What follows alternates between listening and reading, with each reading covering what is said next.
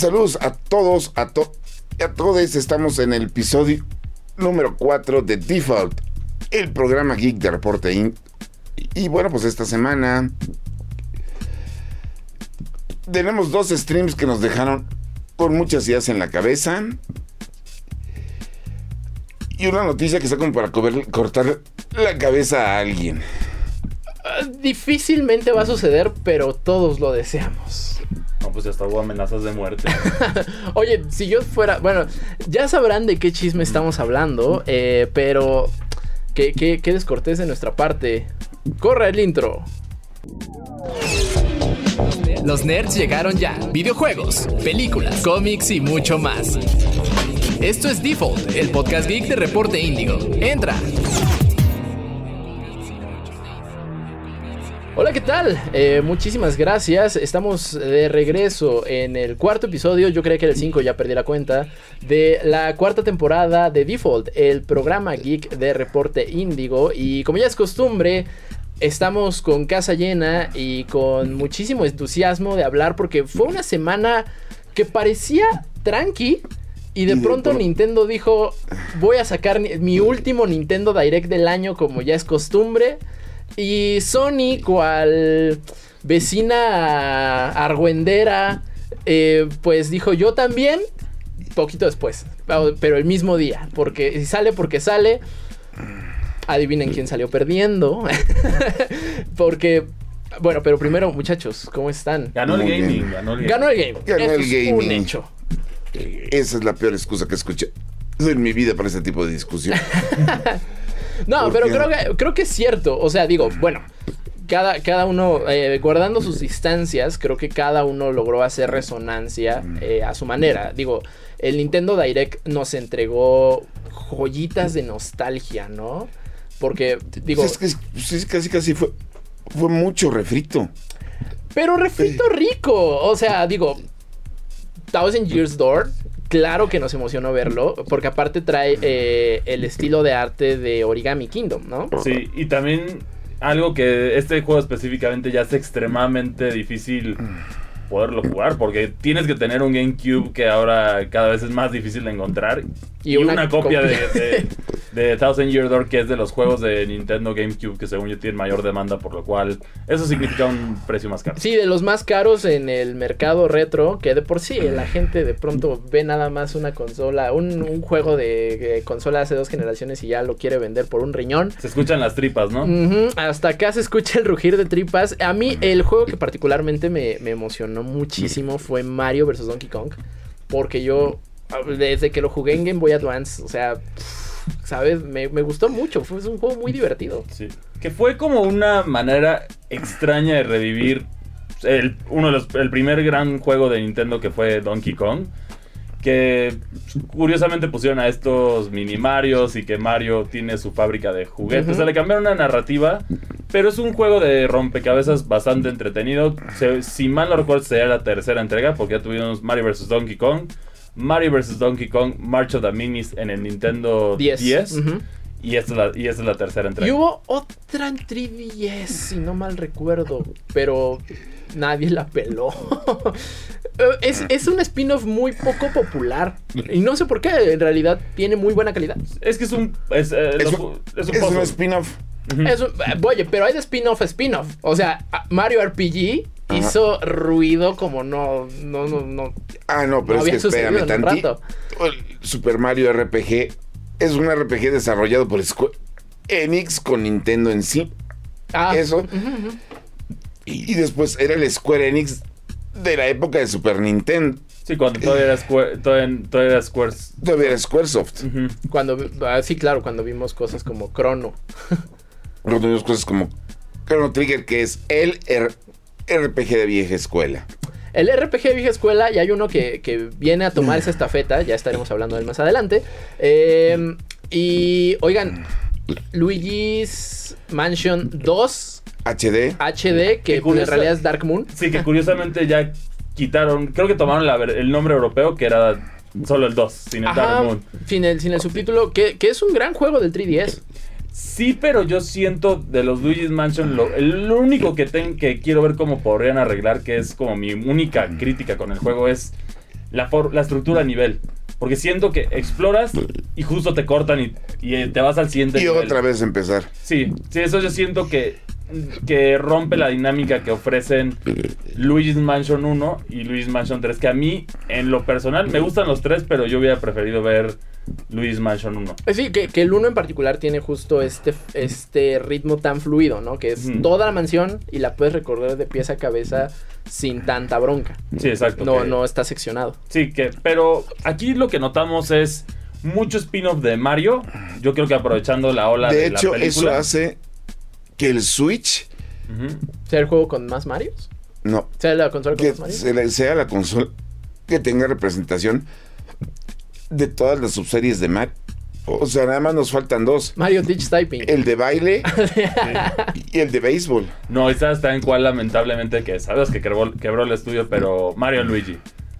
Ah, Mario, Mario Luigi es otro de los ausentes de... Que este también es RPG. Y bueno, y en este caso hubiera quedado bien porque siempre estuvo relacionado con las consolas portátiles de Nintendo. Pero aquí vemos también el, regreso de dos, de, de lo que serían de manera debatible. No sabes para algunos es uno el mejor y para otros es el otro, pero tienes los dos mejores RPGs de Mario. así de simple. Tienes Super Mario RPG, que es un remake también hecho desde cero. Y tienes ahora Paper Mario The, Thousand Year Door, que ah, fue una muy buena decisión tomarlo porque a, mi parecer es el mejor Paper Mario. Y esto yo creo que el mensaje es que si le va bien al juego, ya vamos a ver la estructura tradicional de los Paper Mario porque no ha servido todo el experimento raro que han hecho con los demás juegos. Y que, y que yo creo que sí le va a ir bien en ventas porque, bueno, la Nintendo Switch es de las consolas, es la consola más vendida de Nintendo a la fecha.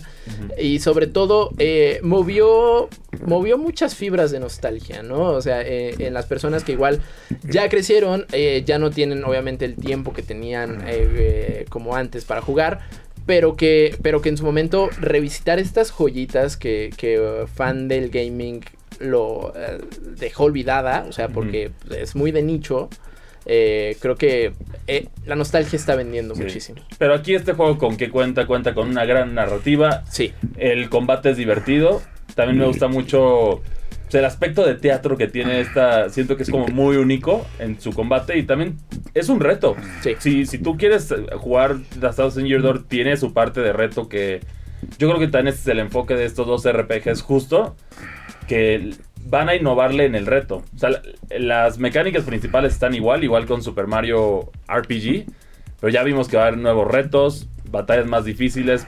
Y es este aspecto de rejugabilidad que la gente quiere con estos juegos. Justo, la serie RPG de Mario creo que es la única, la única serie que le da desarrollo de personaje. De hecho, Mario tiene tres series de RPG. Mario Luigi, Mario RPG y Paper, Mario. Que, bueno, ahí podría ser debatible ya que Paper, Mario, es, la, es el sucesor espiritual de Super Mario RPG. Pero... Y también eh, de una forma u otra, un poco, un poco anticlimática, regresa F0, que, que justamente eh, en, el chat de Indigo Geek, eh, cuando estaba, se estaba llevando a cabo el Nintendo Direct, yo dije, de todas las posibilidades, eligieron la peor. No, no, no, no, no. La peor, la, peor fue que solo nos dijeran, ¿saben qué? Ya están los de Game Boy Advance en el... Ah, bueno, en, el, online. Expansion. sí. Eh, bueno, para los que no saben de qué estamos hablando, estamos justo hablando de F099, que sigue la tradición de estos juegos que son un Battle Royale, en el sentido que tienes que ser el, último aguantando, pero con mecánicas de juegos retro. Ya lo vimos con Pac-Man, ya lo vimos con Super Mario Bros. Con Tetris. Con Tetris, y ahora, ahora es el turno de F0 que yo le he estado jugando todo este día.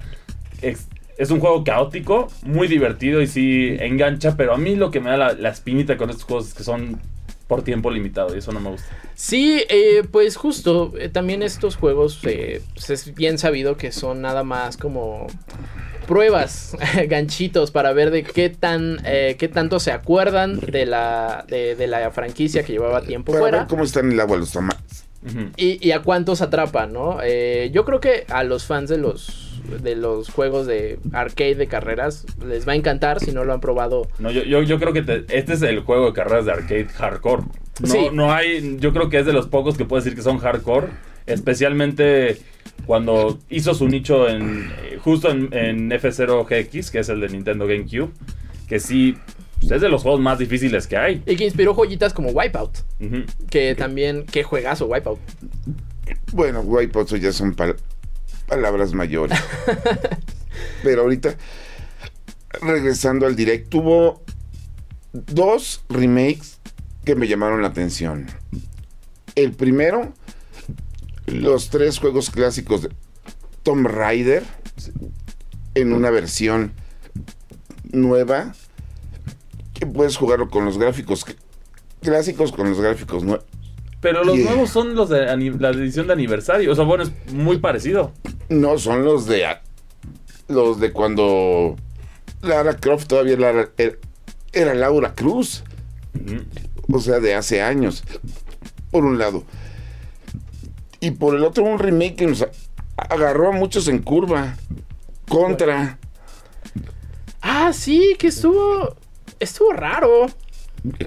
Konami, eso, eso, Si Konami ya está aventando todo, entonces ya. Ya lo escucharon aquí primero. Ya Castlevania, ya, ya, ya podemos soñar. Se vale soñar otro Metroidvania olvidado. Konami, Konami es, está. ¿Se acuerdan de nosotros? Hacíamos juegos. Sí. Metal Gear Solid.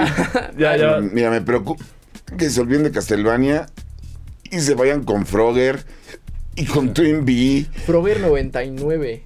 Sí lo veo. Acabas de sacar una idea a la venta que no nos van a, que no nos van a pagar. Acabas de abrir la caja de Pandora. que, que sí estaría divertido, fíjate. Caótico, esos juegos son caóticos y divertidos, pero sí, sí me, a mí me gustaría que hicieran aunque, aunque tuvieras que pagar una. Que tuviera todos los juegos que ya salen ahí una recopilación y poderlos jugar, o incluso innovar la idea de Super Mario World 99. Hay un sinfín de opciones que puedes hacer aquí. Pues, bueno, estuvo eso y el que consideran que fue el anuncio más pesado del stream, que fue Princess Peach Showtime. Que es yo todavía no entiendo la jugabilidad. Es un puzzle con elementos de plataforma protagonizado por Peach. Yo al principio cuando vi el trailer dije, se viene Super, Super Princess Peach 2, que te estaba emocionado, que es un juego, es una joyita olvidada del Nintendo 10 a mi parecer. Pero, pero sí es un juego que llama bastante la atención. Es Princess Peach Barbie. Porque ahora ya puede ser espadachina, ya puede ser detective, ya puede ser chef, cocinera. Pero, pero creo que refresca muy bien el, el look de la princesa en el sentido de que ya no es la damisela en peligros. Se ve, se ve muy divertido. Desde hace rato yo diría que no, ya no es la damisela en, Desde que te agarras sartenazo en el Smash Bros. Sí, sí ya es, es, un personaje que definitivamente puede pelear. Mm. Y, en este caso fue básicamente Mario fue el, centro de, esta presentación. Tuvimos anuncios separados como de... Tuvimos Splatoon. Tuvimos también finalmente los amigos de Tears of the Kingdom que ya también se me había olvidado y es como... ¿Por, ¿por qué ya sacaron? Esos eran de día uno. Debe haber salido el, el Ganondorf, el sexy que todos se enamoraron y, y Zelda. Y por otra parte, finalmente llega el amigo ya tenemos a todos los personajes de Smash con su amigo. Sora es el único que le faltaba. Y, va a ser el más caro por culpa de una carita de ratón. Eso y los de Yoshi's Woolly's World, ¿no? Que son de estambre. Sí, esos son, bonitos, esos son geniales, pero esos ya es bien difícil conseguir. Yo solo puedo conseguir el azul. Pero bueno, nosotros nos vamos con la primera reseña. El programa que es Baldur's 3. Y regresamos con la entrevista de la semana. La comunidad de Calabozos y Dragones siempre ha sido de nicho, pero gracias a la serie de Stranger Things o la película de Calabozos y Dragones, esta ha crecido de manera constante en los últimos años. Dentro de la industria de videojuegos, hay una franquicia que ha logrado traer esa experiencia del clásico juego a la pantalla, Baldur's Gate. Ahora, 22 años desde su lanzamiento, llega su más reciente entrega. ¿Es Baldur's Gate 3 la experiencia definitiva de un juego de rol? Historia hecha a tu medida. Uno de los mayores retos a la hora de adaptar Calabozos y Dragones es que a veces la historia se puede ver comprometida o limitada, ya que la imaginación siempre tendrá mayor libertad. Baldur's Gate 3 parece haber roto la mayoría de estas cadenas. Como es de esperarse, la historia cuenta con muchos elementos fantásticos. La narrativa del juego consiste en lo siguiente: tu protagonista y muchos otros seres han sido raptados por una nave nautiloide. Aquí, un ilícido, que es un humanoide con cara de pulpo, comienza a implantar unos renacuajos en los prisioneros para convertirlos en nuevos ilícidos. Poco a poco vemos cómo cada uno de los prisioneros sufre este destino. Es nuestro turno de recibir el renacuajo, pero de la nada la nave tiembla. Un escuadrón de guerreros montados sobre dragones llegan a nuestro rescate, logran derribar la nave y salvan a los prisioneros, pero para muchos, incluyéndonos, ya es demasiado tarde, ya que los renacuajos están dentro de nosotros. Para poder remover el renacuajo tendremos que emprender un viaje junto a otros sobrevivientes de esta situación. De aquí, el juego suelta sus riendas y nos da una mayor libertad narrativa. Todas nuestras decisiones nos llevarán a una enorme variedad de finales. Uno de los mayores atractivos del juego es vivir dicha historia a tu manera. La historia cambia de tipos de narración. La primera es contada a través de cinemáticas tradicionales dentro del juego, mientras que la segunda sería el equivalente a un Dungeon Master contando la historia, decisiones, etc. En todo eso encontrarás un rango de emociones bastante grandes y momentos cómicos extremadamente memorables. Esta narrativa cuenta con una cantidad tan grande de detalles que prácticamente se sentirá diferente a cada experiencia. A lo largo de sus 70 a 100 horas de historia, dependiendo de qué tanto quieras hacer, la historia es bastante interesante y los cambios en la narrativa por las decisiones justifican jugar el juego más de una vez. Personalización masiva. Continuando con los elementos de personalización, el juego es impresionante. Al ser un juego inspirado en Calabozos y Dragones, tus opciones son bastantes y vale la pena tomarte tu tiempo para decidir todos los aspectos de tu personaje. Esto va desde la apariencia física hasta sus habilidades, estadísticas, clase, voz, genitales, etc. Baldur's Gate 3 cuenta con una gran variedad de razas para hacer al personaje de tus sueños que incluyen a los siguientes: Elfo, Tiefling, Drow, Humano, Githyanki, Enano, Semi-Elfo, Mediano, Gnomo, Dracónico y Semiorco. Si bien la enorme cantidad de opciones pueden sentirse abrumadoras para novatos del juego de rol, el título cuenta con opciones aleatorias que ofrecen una cantidad decente de distribución de estadísticas para tener un personaje coherente y funcional. Baldur's Gate 3 logra encontrar un punto perfecto para que tanto los veteranos de Calabozos y Dragones y los novatos puedan disfrutar de la experiencia. Esto, combinado con la gran cantidad de decisiones hechas por tu personaje, hace que tengas un nivel de inmersión impresionante. Lamentablemente, un detalle que a nuestro parecer debería estar presente en el juego es poder cambiar un poco la personalización de tu personaje, por lo menos en el aspecto visual. Una vez que eliges a tu personaje, no hay vuelta atrás. Por eso, nosotros recomendamos que te tomes tu tiempo a la hora de decidir todo. Jugabilidad robusta.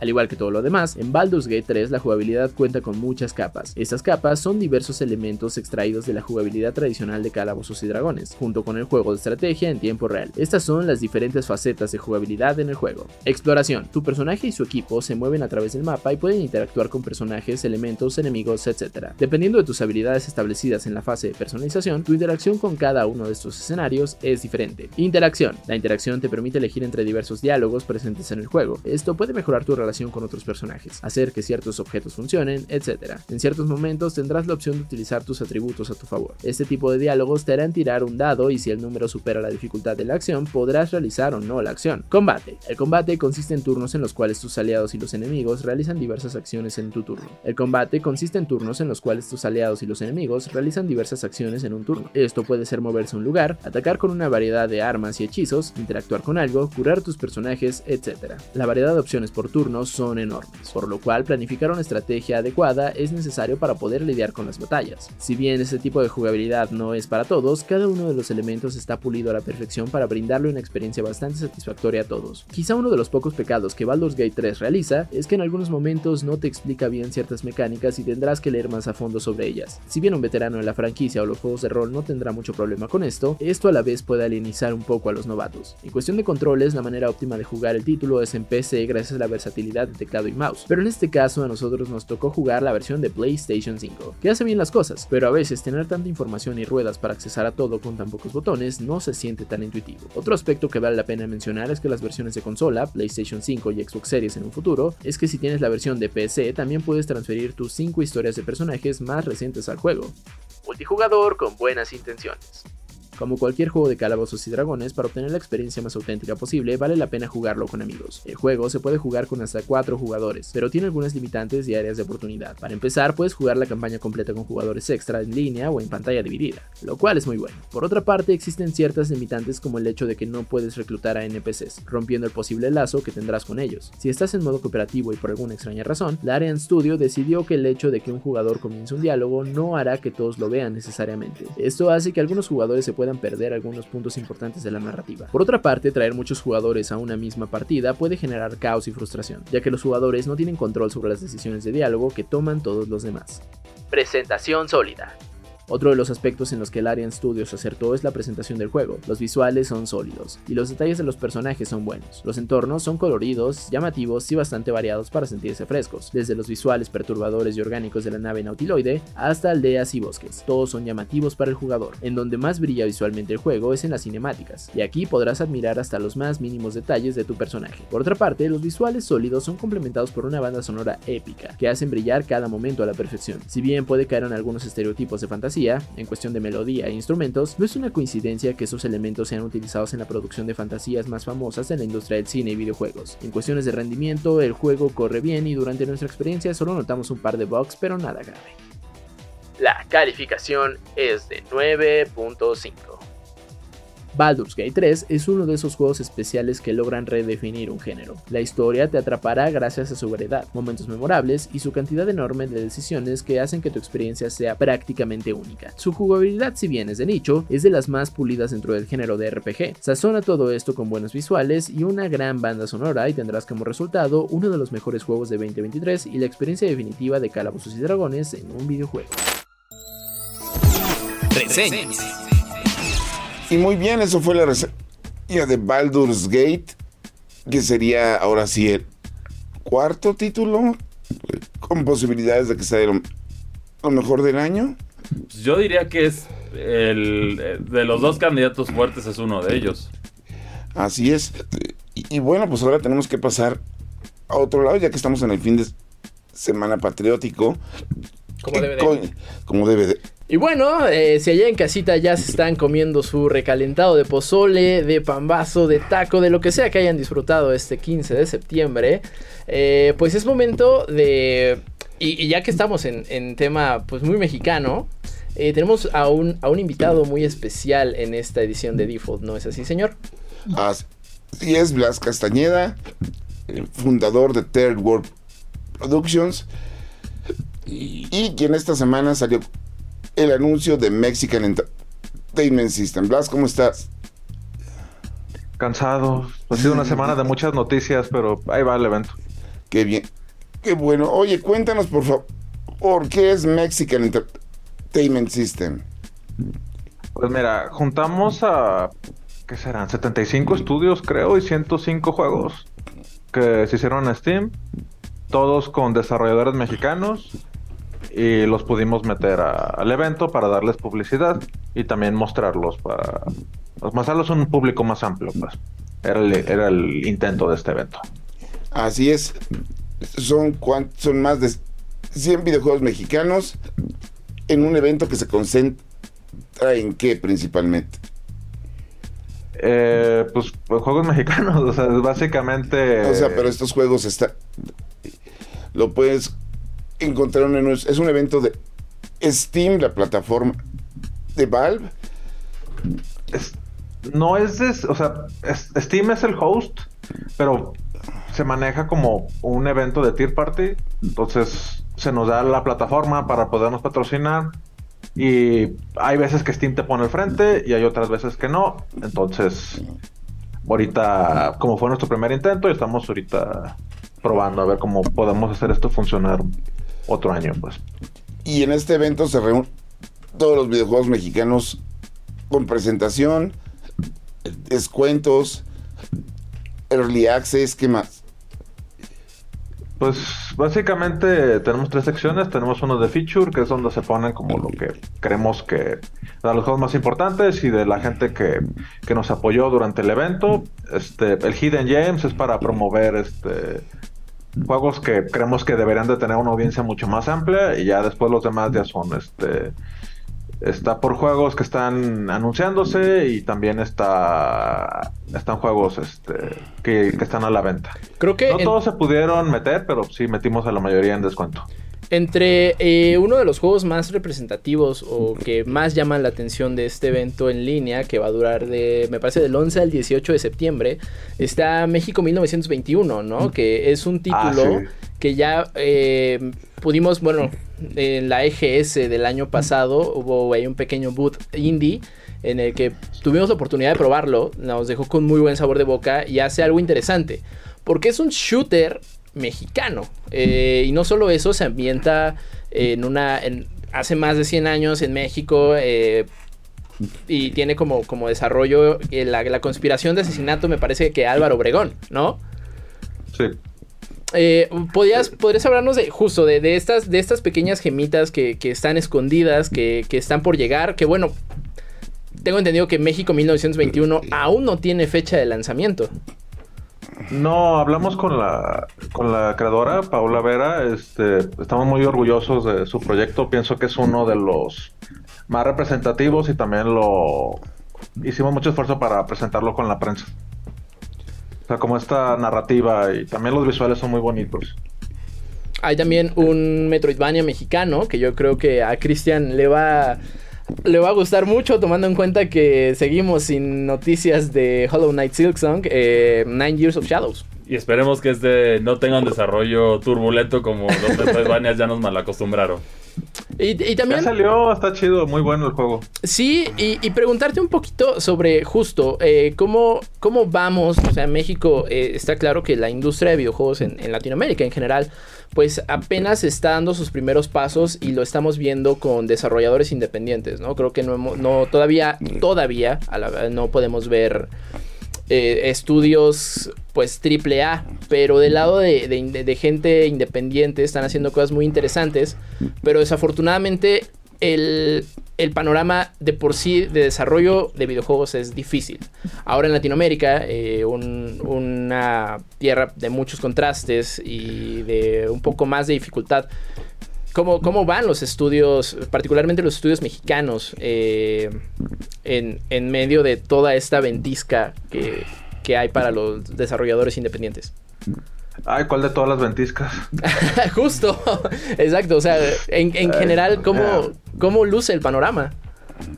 Pues mira, a mí me tocó pasar la base de datos, ¿no? Está muy interesante. ¿Cuál es la percepción de la industria y cuál es la industria en sí? Este, el juego más antiguo que tenemos es del 2014, se llama Elliot Quest, que creo que fue de los primeros juegos indie que hubo mexicanos dentro de la plataforma de Steam. Este, ¿qué más? Y pues cada año están saliendo más juegos, están saliendo de mejor calidad, lo cual creo que está muy bueno. Pues, vamos creciendo de manera paulatina, pues, y se podría decir pues. orgánica. Pues sí, pues casi todo esto es este.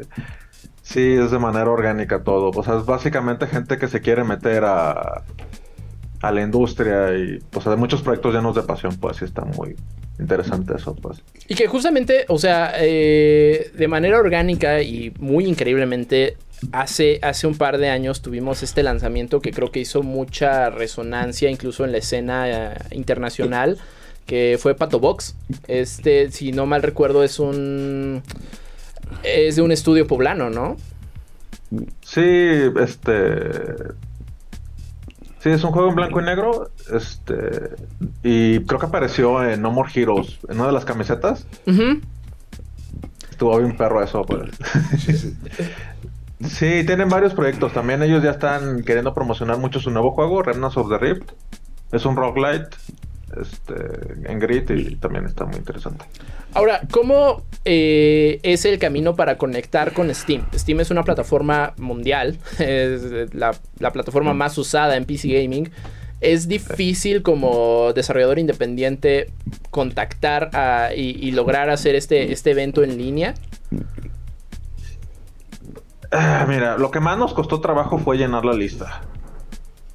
Okay. O sea, Steam no nos dio ninguna complicación de ningún tipo, nomás nos pidieron la lista de los de los IDs, que es uno de los datos que vienen ahí, y ya tú me tocó acomodarlos, pusimos el arte y todo eso. Steam nos, nos echó mucho la mano con eso, pues. Ya nosotros nomás surtimos el arte y acomodamos los juegos y los fuimos haciendo eso. Lo que sí más nos tardamos fue llenando el formulario porque es muy complicado encontrar algunos estudios, pues. Y ahora, los, los banners de este evento, eh, digo, en Steam, esta clase de eventos en línea de Early Access o que están enfocados a, un nicho, luego nos toca abrir Steam y encontrárnoslo en el homepage, en la página principal de, la plataforma. Eh, Mexican Entertainment System va a tener un trato, o sea, o está teniendo un trato similar, está siendo regionalizado, eh, ¿cómo, ¿cómo se está llevando de ese lado? Valve tiene su algoritmo, algoritmo pues, de cómo maneja y que deja y que no deja meterse. Entonces, ya es a partir de ellos si deciden o no. Ahorita este año nos avisaron que no iban a meternos. Pero Entonces tal vez el... año que venga pueda haber otra propuesta y entrar. ¿Cuál es el objetivo principal de Mexican Entertainment System entonces? Pues básicamente era primero probar qué se podía hacer. Nunca se había hecho esto primero y aparte estamos viendo como buenos números de ventas. O sea, el propósito de todo esto es promocionar a la industria mexicana. Así es es básicamente lo que estamos haciendo. Y entre estas joyas que vamos a encontrar en Mexican Entertainment System, ¿cuáles? Claro, tú recomiendas todas, ¿no? Pero, pero de primera mano y como, como de gamer a gamer, ¿qué títulos recomendarías tú que, destaques eh, particularmente de, de Mexican Entertainment System? A ver, vámonos por partes, pues. este... Primero, pues, este, también tengo que vender mi juego. Si les gustan las cosas raras, ahí está Daniel Nahual. No, definitivamente. Si sobreviven, el, si sobreviven el tutorial y llegan al final, es una experiencia súper rara y mucha gente le, fascina eso, pero tiene que sobrevivir el tutorial. El tutorial es pesado, ustedes pueden, pues. Este, de ahí, es que no he jugado ni María Chileñez, tampoco he checado Broken Reality. Greek está muy bueno, es una calidad mexicana, lleva varios premios nomás por la música y por el arte. Ok. Y, ahora con este... Bueno, ahora este, este festival es mexicano, pero se podría, o, o, hay miras a escalarlo a que no solo sea Mexican, sino Latinoamerican Entertainment System. Pensamos en enfocarlo mejor a México. Ok. Hay un, hay varios proyectos de Latinoamérica. De hecho, yo voy a participar en uno que se llama Latin American Game Showcase. Estamos hablando con David Lucio y voy a participar el mes que viene.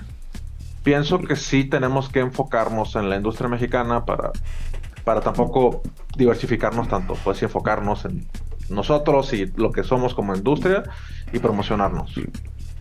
Y bueno, una última pregunta. ¿Planean hacer el Mexican Entertainment un evento anual? Ay, ojalá se pueda. Ahorita quiero sobrevivir el primer año y entonces ya pensamos en sacarlo el año que viene. Estamos viendo como qué necesitamos y eso. Ahorita nosotros este bueno, lo encabezamos, hicimos, lo hicimos posible espero que el año siguiente también sea una posibilidad. Y, también, bueno, yo, yo sé que este tipo de preguntas, particularmente para, para la logística y desarrollo que requieren los eventos en general, tanto en línea como presenciales, e, es, agotador, es abrumante, pero, pero a veces también como del lado, del lado del fan de los videojuegos, eh, preguntarte si hay, miras también a, llevarlo a un terreno físico, a un terreno presencial. Eh, vaya, el que pueda existir una, una convención presencial del Mexican Entertainment System. Creo que como, como fan de los videojuegos y como fan de los videojuegos latinoamericanos, eso estaría increíble. Pero, ¿qué nos puedes decir tú? Ah, la verdad, fue una experiencia única esto, el poder lograr este... La verdad no sé hacerlo físico no sé si tenga yo el presupuesto, podamos conseguir los sponsors para hacerlo físico. Ahorita pienso que poderlo hacer anualmente y mantenerlo de una manera para que nos podamos promover, pienso que es lo más importante y mantenerlo digital. Por ahora, igual si alguien llega y me dice, ah, toma un millón de dólares, hazlo físico, no, güey, huevo, sin, problema. Eh, bueno, sí, claro, eso estaría, eso estaría increíble y por eso, por eso lo, lo de pronto abrumante que pueden ser ese tipo de preguntas, ¿no? Así es. Pero, bueno, las muchas gracias por habernos acompañado. Esto es este un camino muy interesante para lo que es el desarrollo de los videojuegos en México. Tu iniciativa, como te habrás dado cuenta, tuvo mayor resonancia de la que se. No, no sé si las esperaban que pueda tener tanta atención. Sí, ha sido muy, muy, muy, muy, bonito. Puedes ver como las reacciones positivas en línea. sí, es algo que sí queremos continuar. Pues. También tengo que desarrollar juegos, pues también quisiera hacer eso, pues, pero sí dedicar un rato de mi, de mi vida para hacer esto posible, pues. Y entonces, pues nada más recordarles, Mexican Entertainment System en todos sus Steams locales. Eh, y ya sea que se conecten desde PC o desde un Steam Deck. Eh, pues por favor visiten este, este pues, pequeño festival en línea que se está llevando del 11, empezó el 11 de septiembre y va a llegar al 18, ¿es correcto? 18 de septiembre, ah, pues ahí nos vamos a encontrar con muchísimos títulos eh, desarrollados por manos mexicanas, eh, mucha, mucha propuesta muy interesante. De, toda, de toda la lista que, eh, pudimos checar. Yo sí recomendaría Pato Box, que ya es un juego terminado. Y Mulaka, Aztec, Forgotten, Forgotten Gods que también lo es me tocó jugarlo el año pasado. Y pues denle una probada a México 1921. Todavía no está en su versión final, pero sí está muy bueno. Así es. De nuevo, Vías, muchas gracias. Y nosotros nos vamos con la segunda reseña del programa, que es Mar de Estrellas. Que hablando, hablando de desarrollo hispano, independiente e hispano. Ándale. Pues, Blas, muchísimas gracias por acompañarnos. Eh, nos, nos escuchamos en una próxima ocasión. Va. Hasta luego. Muchas gracias. Hasta luego. Desde su consolidación a finales de la década de los 80, el juego de rol o RPG es uno de los géneros que más se han beneficiado de la evolución tecnológica con cada generación de consolas. Aún así, la época dorada del género llegó con los sistemas de 16 bits y muchos de los juegos de esta época se siguen manteniendo como los grandes representantes del género, y muchos juegos actuales buscan emular su carisma en el modo de juegos o sus personajes. Sea of Stars comenzó con esa idea, pero el título del desarrollador español Sabotage Studios prácticamente se hizo de una personalidad propia que lo vuelve una excepcional aventura que mezcla conceptos de un RPG moderno en un título que se ve y se siente como un gran clásico de la vieja escuela. Luz y oscuridad.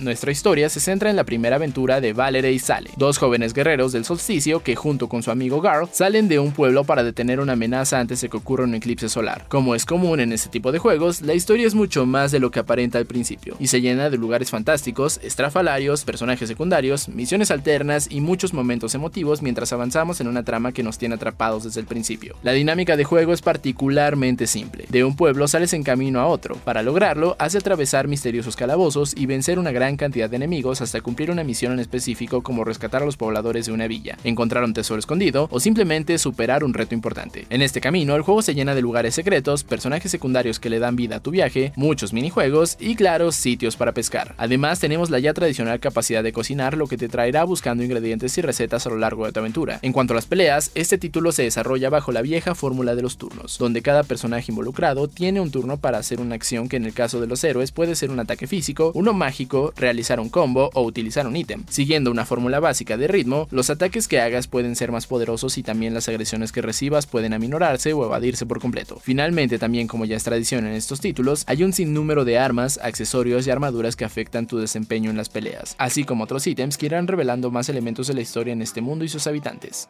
Sin novedad al frente.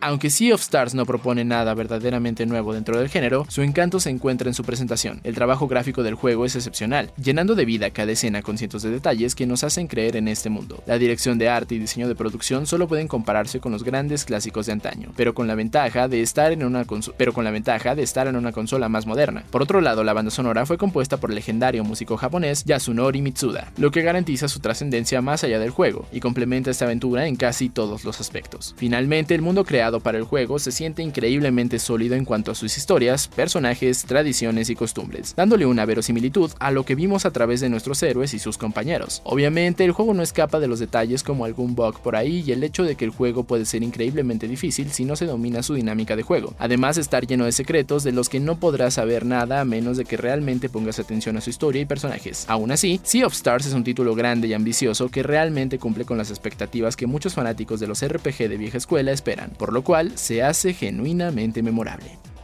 La calificación es de 9.0. Sea of Stars no busca evocar los grandes RPGs de antaño, quiere ser uno de ellos. Con un excepcional diseño de producción, un gran trabajo gráfico y una banda sonora insuperable, este título es una de las grandes sorpresas del año, y un seguro deleite para los fanáticos de los RPG de vieja escuela. Claro, tiene sus detalles, pero eso no le quita el hecho de que casi alcance la perfección dentro de su género. Y estamos de regreso, eso fue Sea of Stars, un juego casi no se nota que me gustó. Sí un RPG de la vieja escuela, como mencionas, que está, está cautivando a muchas audiencias. Pregunta polémica. ¿Dirías que es el Chrono Trigger de esta generación? No, tampoco. Ok. Ya, fin de la pregunta polémica. sí, no, no, no, no, no. Oigan, y ya, ya le tocó, eh, justo ya hablamos de toda la fiesta de Mario que hizo Nintendo esta semana con su Nintendo Direct. Y al poquito rato, sin mucha, sin tanta faramaya y sin hacer la resonancia que creo que esperaban hacer, eh, Sony hizo su State of Play. Que me... Hicieron más que Xbox. Y que, y que también está bien chistoso, porque creo que se anunciaron más títulos que me gustaron a mí personalmente en, el State of Play que en el PlayStation Experience, o cómo se llamó su otra cosa, que supone que era el grande, el que es el, showcase, el, showcase. El que hace el que hace, o el que hacían en la E3. Me gustaron más los anuncios del, del State of Play que están. A mí lo que me llamó la atención es que habían anunciado que iban a hacer anuncios de desarrolladores del party y juegos indie. Y, los anuncios más grandes que fue un nuevo gameplay de Spider. Que ya, ya se ve mejor. Ya se, ve un poquito más de trabajo el gameplay. Se, ve, más, rápido. Se ve más rápido y se ve más pulido también hasta en el caso de transición entre personajes. Se ve mucho más fluido que eso era algo que a mí me tenía un poco nervioso, pero ya... Ya tenemos Spidey y Ardilla Voladora. También. Eso va a estar divertido. Y ese fue yo creo que los lanzamientos más, bueno, de los más llamativos del State of Play. Y la secuela de el remake de Final Fantasy, que ya le pusieron fecha. Sí, es ya, ya ni sé en qué Final Fantasy No, es Final Fantasy 7. La segunda ya salió. No, no, Final Fantasy 7 está el remake. Ajá. La segunda parte es Resurrect que ya le pusieron fecha de salida. Que es en febrero. 29 febrero. oigan, qué, extraño que a pesar de que Final Fantasy XVI fue un hitazo este año, que creo que se igual como, como Starfield alcanza así a arañar la nominación de, de juego del año. Pero a Square Enix no le está yendo tan bien, ¿no? Es que ahí yo siento que es disparate en el pie. Eso es algo que yo siempre he pensado dentro de la industria, que si eres un desarrollador third party, no te conviene la, exclusividad en lo, más absoluto. No, no te beneficia en nada. A, lo mejor Pero el, el déficit que está teniendo más de 2 mil millones de dólares Square ahorita... Fue culpa de Forspoken. No, han hecho... Fue, fue culpa de Forspoken. Sí. De Stranger in Paradise. Su remake terrible. Final Fantasy 1. Sí. Y, Marvel's Avengers. Sí, Marvel, o sea, sí, ese es el golpe principal, pero aquí están apuntando a, Final Fantasy XVI porque también no tuvo el impacto que se esperaba el juego.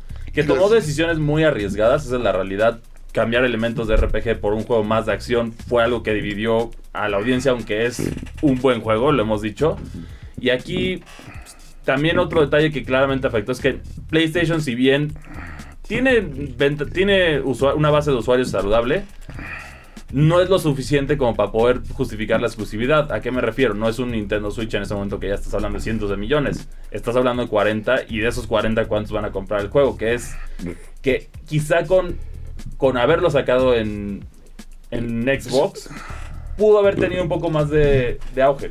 Sí, que, bueno, también por ese lado eh, se sabe que empresas japonesas prefieren trabajar con otros japoneses. Eh, no, y además Sony no iba... No iba a soltar, así de sencillo eso. Eh, pero también, por otro lado, de, de, Third Party, que creo que estuvo divertido y que emociona, Helldivers 2. El 1 y, que cambia por completo a lo que nos estuvo acostumbrado, o lo que ya, ya habíamos visto en su primera entrega. Helldivers era un twin stick shooter de vista isométrica y ahora es un third person shooter. y se ve muy bien. Ah, digo, e, era, era un juego muy difícil en el sentido de que, como es cooperativo, parecería que va a ser divertido, pero el fuego amigo siempre está activado. Eso, es, un arma de doble filo. Es muy importante que si vas a disparar la dirección en la que está tu compañero, tu compañero tiene que estar agachado, porque si no te va, a dar. Entonces, eh, esperemos que todo ese caos siga, siga estando presente en Helldivers 2. Mientras tanto, el tráiler creo que cumple en el sentido de que generó mucho hype. A mí, a mí me emocionó. Y por otra parte, también otro. Vimos un poco más de Resident Evil 4. Ya finalmente se anunció. Separate Ways, ¿no? Sí, que es, es la historia de lo que está haciendo Ada Wong mientras nosotros estamos jugando a la niñera con Ashley en el juego. Básicamente es eso. El jefe que fue cortado en el juego original seguramente va a estar presente en esta, en esta expansión. Y que va a ser gratuita, ¿no? Va a ser gratuita y hay más contenido para Resident Evil que es bueno que... También Resident Evil tuvo un anuncio muy curioso esta semana que, bueno, para aquellos que, que vieron la presentación del nuevo iPhone 15 Pro, que Resident Evil Village y Resident Evil 4 Remake, remake llegan a, al dispositivo de Apple. Particularmente al 15, ¿no? Al 15 al 15 Pro, porque de, lo, de acuerdo a lo que dicen, el, el chip a, 17 Pro tiene la capacidad de ray tracing y tiene más cualidades que le permiten hacer esto. Y por otra parte también llega Assassin's Creed Mirage. Y ya se anunció, al principio lo decían de broma, pero Death Stranding también va a llegar al iPhone. Que por cierto, eh, eh, Assassin's Creed Mirage ya tenemos un previo disponible. La gente de Ubisoft nos dejó jugarlo un, par, tres secciones distintas. Este, en el canal de YouTube hay. Eh, Está el previo Y, el gameplay crudo. Este, se me hizo súper raro eh, a la hora de escribir la ficha técnica de ese previo porque es PlayStation 4, PlayStation 5, Xbox, PC, iOS. sí, es algo extraño que ya llega. Aquí el único misterio con el iPhone ¿Cómo no se va a sobrecalentar este, este? Porque hay un debate ahí fuerte que los celulares Android lo que tienen es más potencia. Sí. Pero eh, Apple lo que lo caracteriza es mejor optimización. Totalmente. Entonces aquí va a ser el, el, duelo de si esa optimización es suficiente para que pueda correrlo. Porque no hay anuncios para traer estos juegos a los dispositivos Android. Entonces en ese caso va a haber sacrificios sí los va a ver, definitivamente lo vimos en el trailer cuando sale el gigante, justo en Resident Evil 4 Remake, que se ve algunos bajones de, FPS. Que es, de esperarse, pero... Oye, Resident Evil 4 Remake en teléfono, eso está chido. Sí.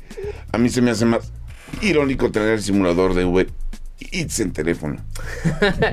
pero que bueno, son, o sea, sí son juegos divertidos, que, que la neta yo no me atrevería a terminar Dead Stranding en teléfono. Yo no me atrevería a jugar, en general. y, y, hablando un poquito de la exclusividad que mencionas, yo siento que esa exclusividad no fue tanto por temas de hardware, fue por temas económicos. Yo siento que Apple, Apple hizo un Apple y fue a billetazo, ¿sabes? Como de sal nada más en iPhone, toma este fajo de billetes. Sí, y bueno, también y para justificarlo, la optimización que que fue lo que le dieron como el enganche, o sea, parte de la presentación de lo fuerte que presentaron con el con el con el iPhone Pro 15 fue eso, fue que podía tenía la capacidad de correr esos juegos aparte del procesamiento que es como pues, tecnológicamente es lo que ellos dicen que es el siguiente el siguiente nivel dentro de la línea de iPhone, pero si quieres esto te va a salir nada barato. No, a partir de los 24 mil pesos el Pro. Y a partir de los 19, el, el, el, base. Sí, precios fijos, estamos hablando del, de los que pueden correr esto, es que es el Pro. Tiene un costo exacto de 23.999 pesos que, que sí se pasaron los impuestos. En, Estados Unidos está a 999 pero, Pero fíjate que eh, justamente haciendo comparativa con precios iniciales de la generación pasada de iPhone, resulta que los precios iniciales bajaron. Sí, sí, eso, sí. En promedio de 2 a 9%. A lo mejor vieron una baja en ventas y decidieron bajarlo. Y, y que un poquito el peso le está viendo bien.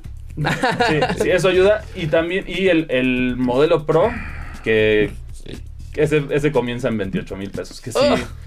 sí, Que algunos dicen, por ahí hay comentarios que decían. Ármense una PC no, que decían, con eso te compras las tres consolas modernas, pero no. Si quieres tener un Xbox Series X, un PlayStation 5 y, un, Switch? y un Switch OLED, vámonos por lo mejor de lo mejor. No.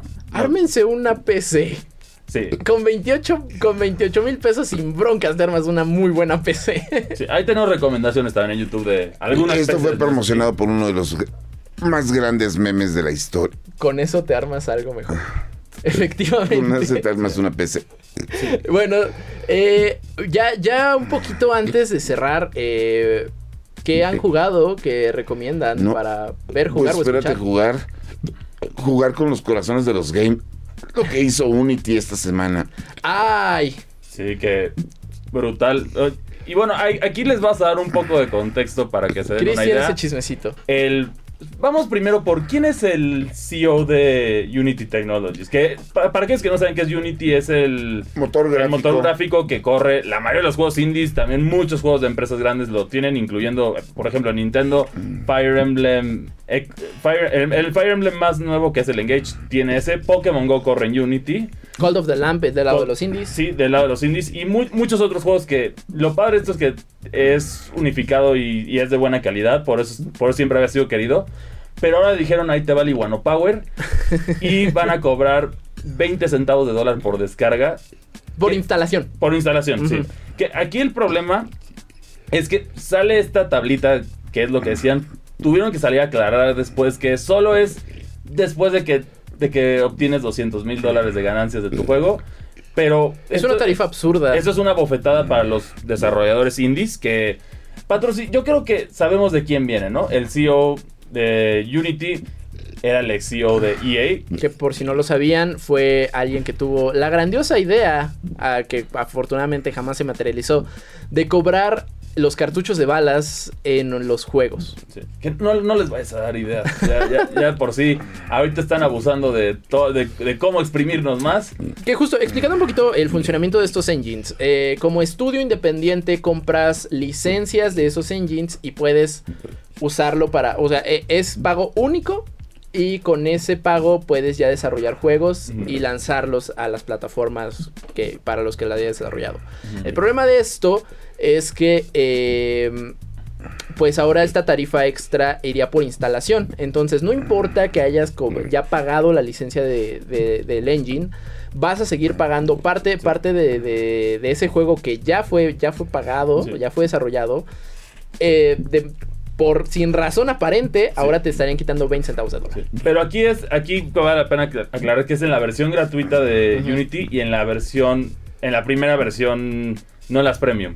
Que eso es una bofetada directa. No, lo que pasa es que la reacción que tuvo la noticia, porque la noticia original es, vamos a cobrar 20 centavos.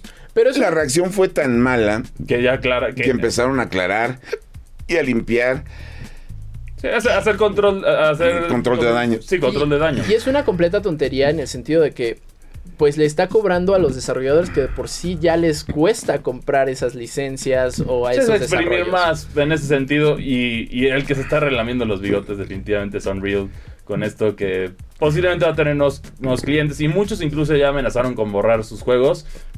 los desarrolladores detrás del gran Cult of the Lamb. Massive uno Monster. Uno de los juegos favoritos de Neri ya amenazó que van a borrar el juego.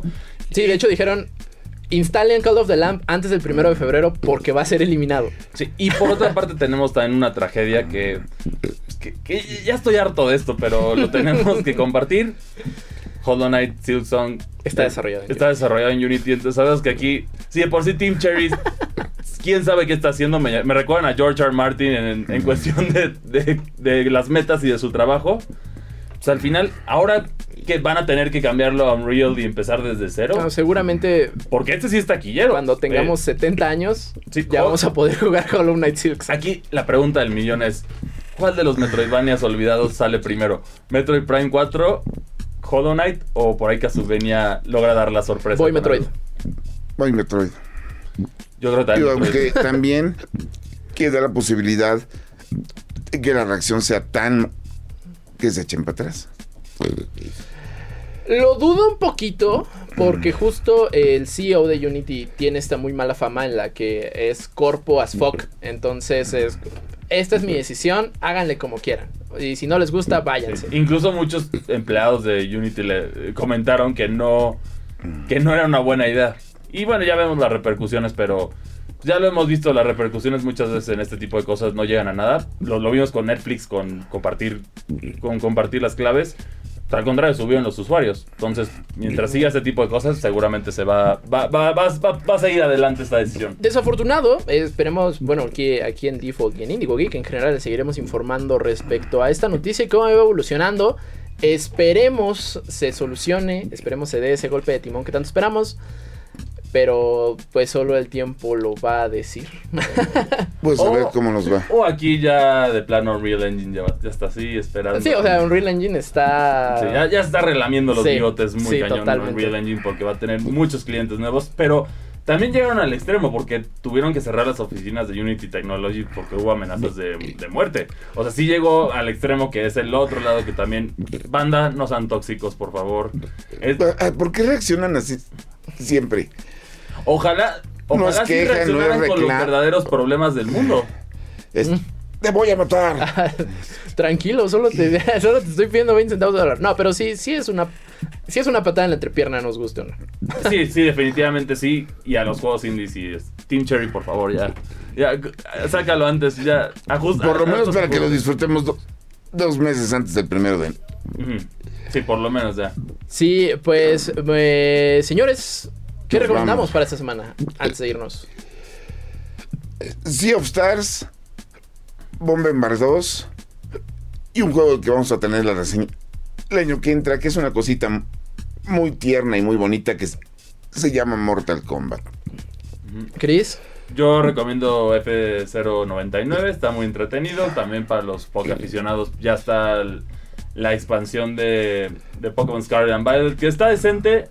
Es, es para los jugadores competitivos, pero tiene una historia casi me saca una lágrima. El, origen de un Pokémon casi me saca una lágrima. Está muy cruel su historia de, de Ogerpon. Pero bueno, estas son mis recomendaciones. Y, y, un jueguito también, si son fanáticos de, de Forza Horizon 5, ya sea jugadores de PlayStation y Nintendo que lo tuvieron, bueno, de PlayStation en este caso que lo tuvieron que ver en YouTube, o los jugadores de Xbox que les encantó Forza Horizon 5 y quieren más de este tipo de juego, The Crew Motorfest de Ubisoft está genial. Lo recomiendo y es un gran juego para disfrutar de, del mundo abierto de carreras. Ubisoft al parecer ya se puso las pilas. Ojalá, ojalá siga así un rato. No, pues está a punto de morir. No, pues sí, sí, no, ya, ya que la sientes cerca ya empiezas a ponerte las pilas. Pero ojalá sí siga y regresemos a los días dorados de, ese estudio. Yo recomiendo eh, The Fear Machine, eh, un juego de estrategia en el que pues, prácticamente tienes que generar y sembrar miedo entre la sociedad. Está un poco conspiranoico, está muy divertido.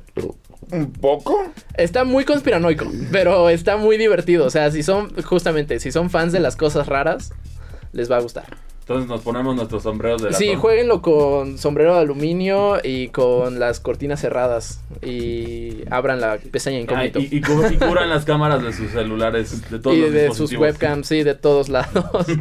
pues muchísimas gracias por acompañarnos en esta cuarta edición de Default, el programa geek de Reporte Índigo. No se olviden de seguirnos en todas las redes sociales como arroba MX y Reporte Índigo. Señores, ¿dónde lo encontramos? Como Twitter, aseveré que cerveza se ha escrito al revés. Cristian. Ahí encuentran en Twitter como arroba cristianmac62. Y a mí me encuentran en Twitter como arroba sir-bits. Muchísimas gracias por acompañarnos. Nos escuchamos o nos vemos en la próxima. Acabas de escuchar Difo, el podcast geek de Reporte Índigo. Nos escuchamos la próxima semana, pero el chismecito friki no para en todas las redes sociales de Indigo Geek MX. Hasta la próxima. Este podcast de Reporte Índigo es producido por César Carrera, con locución de José Saucedo, Cristian Maxice y Marcos Neri. Default, el podcast geek de Reporte Índigo.